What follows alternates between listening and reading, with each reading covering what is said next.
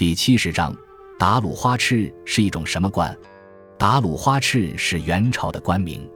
蒙古铁骑当年横扫欧亚，占领了广阔的地域，但并没有足够的人手来统治这些地域，便培养起一个个主要由当地人组成的傀儡政权。在这个政权的各级军政组织中，表面上以当地人为长官，实际上另设有一名被称为达鲁花赤的蒙古长官前置制。达鲁花赤虽然与当地行政长官平级，但实际权力在其之上，是军政的最后裁定者。蒙古人当初与南宋对峙期间，由于人手不够，曾有一些汉人也做到了达鲁花赤的职位。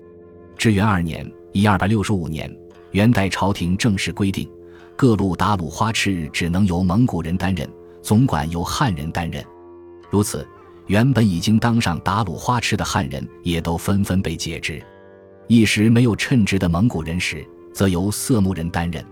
达鲁花赤这个官职在有元一代普遍存在，在省、府、州、县和路、市司等各级官衙都设置达鲁花赤。